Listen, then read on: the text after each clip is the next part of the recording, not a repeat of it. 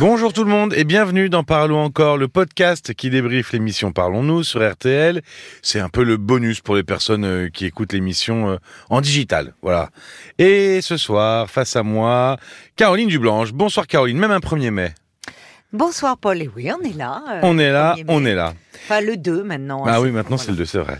Euh, Brigitte a un fils de 26 ans qui n'a jamais connu son père. Il considère son beau-père comme son père et euh, il n'a jamais posé la question de l'identité euh, de son père biologique. Mais comme Brigitte ne veut pas avoir de secret pour son fils, elle se pose la question de lui révéler l'identité de son père biologique. Alors, on l'a entendu dans ce témoignage et je vous, invite à l'écouter. Finalement, euh, certaines choses ont été dites. On l'a appris un peu plus tard, pas sans difficulté, mais euh, tout n'était pas secret. On a parlé du secret de famille dans le podcast du 15 décembre et, et, euh, Brigitte voulait tout révéler parce que euh, c'est préférable euh, qu'il n'y ait pas de secret. Comme on peut le dire, euh, un peu, on l'a dit dans ce podcast, c'est préférable qu'il n'y ait pas de secret de famille. Mais son fils, il avait 26 ans. Mm. Euh, allez, je, je vais, je vais tenter, mais c'est peut-être un peu tard. Est-ce que c'est trop tard ou pas? Non, même si on a caché euh, des, des informations euh, à son enfant, des informations qui le concernent, il est jamais trop tard pour les lui révéler. Mais évidemment, euh, cela se prépare. Euh, Oui, parce que ça peut être un peu abrupt comme ça de tout Oh, balancer. Plus que, oui, euh, abrupt. La, la vérité ne doit pas être révélée à n'importe quel prix. C'est-à-dire qu'en premier lieu, il faut s'interroger sur ses motivations. Qu'est-ce qui fait, au fond, qu'on s'est tu pendant des années, pendant 26 ans, et pourquoi Aujourd'hui. euh, aujourd'hui parler? Donc c'est déjà important de, de s'interroger sur euh, ses motivations. Et, hum, et quand on le fait, il est important, au-delà de la vérité qui va être dite à l'enfant, euh, de, de lui expliquer euh, pourquoi on s'est euh, finalement euh, trompé. Euh, Pourquoi on, a- on estime qu'on s'est trompé oui, en le laissant euh, se construire soit sur de fausses vérités, soit sur des, des illusions. c'est un peu une sorte de mea culpa finalement. Ça va au-delà. C'est-à-dire que pour pouvoir faire cela, on- au-delà du, du secret qui est révélé, on, on transmet aussi les émotions qui sont rattachées à ce secret. Mhm. Donc ça veut dire que parce que il faut bon, il faut bien dire que euh, la personne qui euh, conserve comme ça un secret, qui est à l'origine du secret, elle le fait pas euh, par plaisir. Elle le fait à ce moment-là. Elle elle ne peut pas faire autrement. Oui, mais justement, et puis parfois c'est aussi euh, la, la première intention, c'est par bienveillance, c'est pour, vouloir- pour, pour vouloir, euh, vouloir protéger. Alors parfois. euh, on croit bien faire. Voilà. On croit bien faire, on veut protéger ses proches. On le voit euh, euh, quand il y a quelque chose qui tourne autour de la maladie, autour d'un suicide qu'on va déguiser en accident, euh, autour, euh, parfois, on voit un parent qui est en prison. Un père qui est en prison et on ne va pas le dire à l'enfant parce qu'on veut le, protéger. Euh, parfois le passé trouble de grands-parents ou autres. Mais parfois les raisons qui amènent à, garder le silence euh, sont davantage liées à de la honte, au fait qu'on se sent coupable de quelque chose.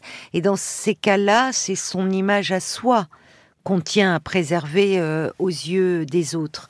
Donc évidemment, autour de ce secret, il y a beaucoup d'émotions qui vont s'agréger. Et ces émotions, à ce moment-là, elles vont, euh, elles vont sortir en même temps que le secret. Et c'est là où il est important de, euh, avant de parler, de de- d'essayer d'être un peu au clair avec soi-même. Et pour cela, la démarche d'aller en parler à un thérapeute peut s'avérer vraiment importante, salutaire. Avant, quand on a gardé un secret aussi longtemps, parce que euh, pour pouvoir euh, nommer ces émotions, il faut déjà être en capacité de les reconnaître. Mhm. Ce qui n'était pas si simple, parce que finalement, j'interrogeais un peu euh, Brigitte sur sa difficulté à parler, Oui, dans le cas de Brigitte. c'était oui. pas si clair. On voyait qu'il y avait quelque chose euh, d'une parole qui était très difficile. C'était, c'était véritablement une histoire à tiroir. C'est-à-dire qu'on déroulait, il y avait à chaque fois il y avait quelque chose, un secret qui s'emboîtait dans un autre en fait. Qui était finalement une somme de petits secrets. C'était un tissu de secrets et je pense que dans la famille de Brigitte, avant même son histoire avec son fils, et elle l'a laissé entendre à la fin, il y avait déjà, si ce n'est du secret, en tout cas un tissu de non-dit, qui évidemment n'aide pas à parler. Donc, euh, il, est, il est important de, de pouvoir dire euh, à son enfant qu'on s'est trompé, qu'on s'est certainement trompé. Un peu le admettre cela, euh, euh, mais c'est vrai que révéler. Un... Oui, oui, je, oui je, pensais à ça, mais dans le fait d'être accompagné justement pour nommer ses émotions et puis c'est aussi être accompagné dans dans la façon de le révéler. Ça permet aussi de pouvoir avoir un professionnel qui pourrait dire peut-être faites attention à pas trop aller là, pas trop dire ça, allez plutôt si vous pouvez tenter ça. Enfin, voilà, c'est aussi être accompagné dans, dans la façon, dans, dans, dans, la révélation du secret. C'est-à-dire de s'entendre en parler et donc parler de ce secret, toutes les émotions liées à ce secret vont ressurgir. Et c'est là où c'est bien parfois d'être accompagné par un thérapeute pour justement ces émotions, un peu savoir les reconnaître, les nommer et un peu les tenir à distance. Mais faut... Parce qu'il faut du courage pour révéler un secret, il faut de la réflexion. Ça doit pas se faire comme ça à brûle pour point, parce que toute vérité n'est pas bonne à dire. Autant le secret est dévastateur, la vérité euh, révélée brutalement peut être aussi dévastatrice. Donc il faut beaucoup euh, de, de doigté. Oui, parce qu'il faut aussi prendre en compte la personne qu'on a en face. Évidemment, évidemment, euh, qui s'est construit aussi sur en quand c'est un parent qui révèle euh, à l'enfant un secret qui le concerne, rappelons que quand même les enfants ont le droit de savoir tout ce qui les concerne, tout ce qui touche à leurs origines et à leur devenir. Ça veut dire leur place dans la filiation, leur éventuelle adoption, les enfants des premiers mariages. Euh, ça, ça les concerne véritablement. Tout ce qui relève de la vie privée des parents, de la sexualité des parents, si euh, un des parents euh, trompe son conjoint, ça ne concerne pas l'enfant. Ça. Mais tout ce qui touche à son enfant, il, il doit euh, le savoir. Donc du coup, j'en oubliais ta question. Oui, parce que tu disais évidemment ça. Il faut prendre la personne en face en compte parce qu'il y en a qui peuvent supporter plus ou moins bien, il y en a qui sont plus émotifs que d'autres. Enfin. Oui, et puis il y a le fait que l'enfant, il s'est construit aussi sur ce non-dit, sur ce silence. Euh, donc euh, là aussi, il a fait confiance. Et euh, c'est aussi ça le côté dévastateur d'un secret, c'est qu'en fait celui en qui on a confiance, celui euh, presque le plus, voilà, finalement nous a menti sur quelque chose qui nous appartenait. C'est ça peut être lourd de conséquences, d'où la nécessité d'expliquer pourquoi on l'a fait. Et, pourquoi, et quelles sont nos motivations aujourd'hui pour parler? Parce que l'inquiétude de Brigitte concernait son fils, son fils qui a beaucoup de troubles anxieux. Mais on découvrait, il a 26 ans, il a beaucoup de phobies en fait, euh, une anxiété qui est présente depuis qu'il est très jeune. Et il a même développé à un moment, au moment où Brigitte était enceinte de son deuxième enfant, il a fait de l'anorexie. Ça, c'est un symptôme. C'est un symptôme criant de quelque chose. C'est pas anodin l'anorexie euh, chez un jeune enfant. Euh, et Brigitte disait souvent, mais au fond, pour elle, elle, elle niait même la dimension du secret, puisqu'elle disait, il ne me posait pas de questions, donc je n'avais pas à lui parler. Mais il faut savoir que lorsque les parents sont démunis, sont dans l'incapacité de parler, eh bien les enfants aussi se taisent. Donc, bien malgré eux, ils deviennent complices du silence de leurs parents, du secret. Du, secret par omission, quoi. Mais oui, ils sont, ils sont pris dans cette chaîne-là. Mais ce qui ne se dit pas en mots peut se dire en troubles somatiques. Ça veut dire que ça peut se transmettre, l'anxiété par exemple, ces choses-là. Oui, enfin il peut y avoir, on voit des enfants qui, qui ont de l'eczéma, on peut avoir euh, des, enfants qui vont développer des phobies, euh, euh, de l'anxiété, des finalement on peut voir des enfants qui vont développer des retards scolaires, voire des échecs scolaires. Des troubles comportementaux. Puisque finalement aussi, pourquoi apprendre Enfin, il y a quelque chose, ils sentent qu'ils n'ont pas le droit de savoir compliqué Ah oui, d'acquérir pourquoi de apprendre puisque de toute façon, oui, oui, je comprends. Enfin, donc finalement, il y a tout un tout un ensemble, il y a un autre langage qui se met en place à travers des symptômes somatiques euh, ou psychiques. Et pire, derrière cela, ils peuvent s'imaginer que ce qui tourmente leurs parents, parce que c'est pas parce que l'enfant ne parle pas, se tait, qu'il ne sent pas les choses et qu'il ne sent pas le mal-être du parent, Euh, parce que au fond,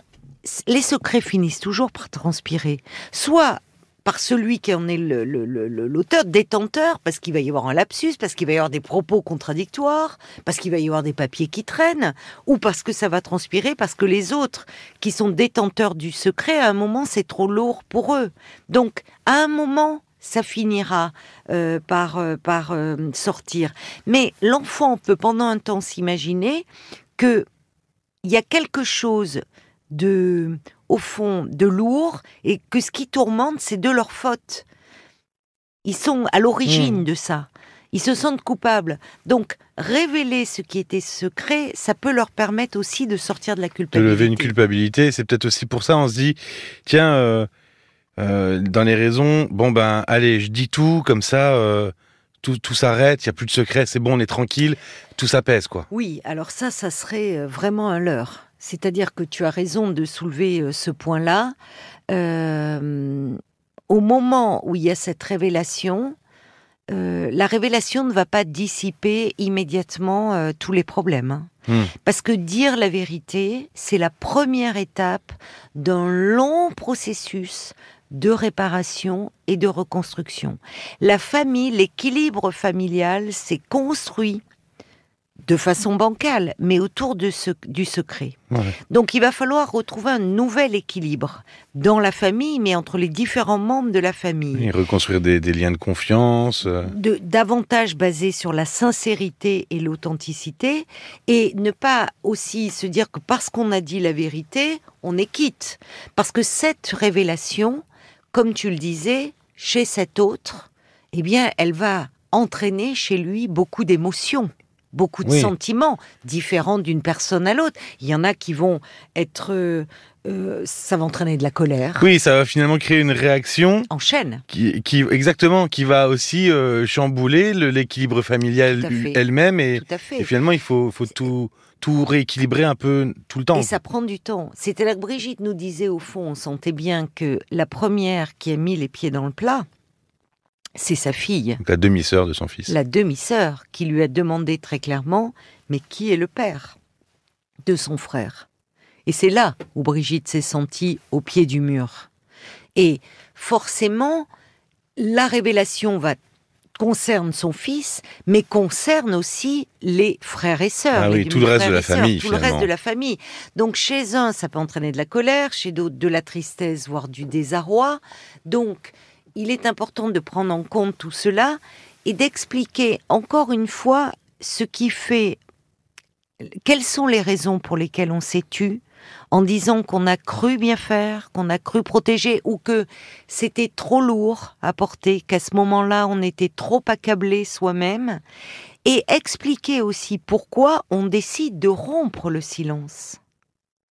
C'est Oui, important aussi. Quelles sont les raisons? Donc, tu vois bien que tout cela, ça ne peut pas se dire comme ça en se levant un matin. Aujourd'hui, Écoute, je vais tout te raconter. Voilà, parce que ça, euh, ça, ça c'est un peu de la dynamite. Hmm. Donc, d'où ça demande un temps vraiment important de réflexion De faire le tri dans les infos aussi, parce Voilà. que finalement, et comme dans on- ses émotions. comme on l'entendait, tout n'est pas forcément bon à dire non plus. Il y a ce qui Voilà. relève, ah bah là, en, en l'occurrence, de l'identité du fils, et puis plutôt de la vie euh, privée de Brigitte. Donc, il y a des choses qui sont pas forcément à dire non plus. Tu as raison. Et parfois, on a dans, dans l'envie de, se, se- de finalement de, bah, de vider son sac, on aurait peut-être tendance à tout oui. voir Oui. trop dire. Oui. Pour euh, effectivement le, le secret était tellement lourd, il y avait il y a un moment des vannes qui s'ouvrent et ça peut sortir, Mm. mais au fond euh, euh, de façon euh, presque hémorragique et avec toutes les émotions associées. Ça peut se que- confesser, quoi, euh, Voilà. totalement. Or, quand il s'agit d'un secret qui touche aux origines, il faut veiller évidemment préserver l'enfant. Alors, euh, c'est à double tranchant ce terme, on l'a vu, parce que souvent les- le, si- le secret vient du fait qu'on veut préserver l'enfant. Là aussi, ne pas oublier que les secrets peuvent avoir des répercussions sur les générations qui vont suivre. hein. Oui, souvent des- on entend des secrets qui sont, euh, qui sont transmis. hein, et, vont, et, peuvent influer euh, les choix de vie, les devenirs euh, sentimentaux, professionnels, enfin la D'enfants, de petits-enfants, d'arrière-petits-enfants. D'où la nécessité, effectivement, que cette parole puisse se dire, mais euh, pas sous n'importe les- quelles conditions. Merci beaucoup Caroline. Merci à toi, Paul. Précédemment à ce podcast sur l'appli RTL ou sur votre appli de podcast, vous pouvez entendre le plaisir de Catherine qui est d'offrir euh, des beaux voyages à ses enfants. Et puis ses filles et son gendre, surtout son gendre, lui reprochent d'être trop dépensière. Il profite, mais finalement il râle. Euh, Simon ne sait pas comment réagir face à son compagnon qui semble être en dépression. Et Anna qui s'inquiète pour son petit-neveu de 16 ans qui vit dans une famille avec un climat anxiogène. Vous pouvez euh, vous abonner, mais au- aussi nous écrire directement via l'appli. Sinon, parlons-nous rtl.fr. Merci de votre écoute et à très vite. À très vite. Parlons encore. Le podcast.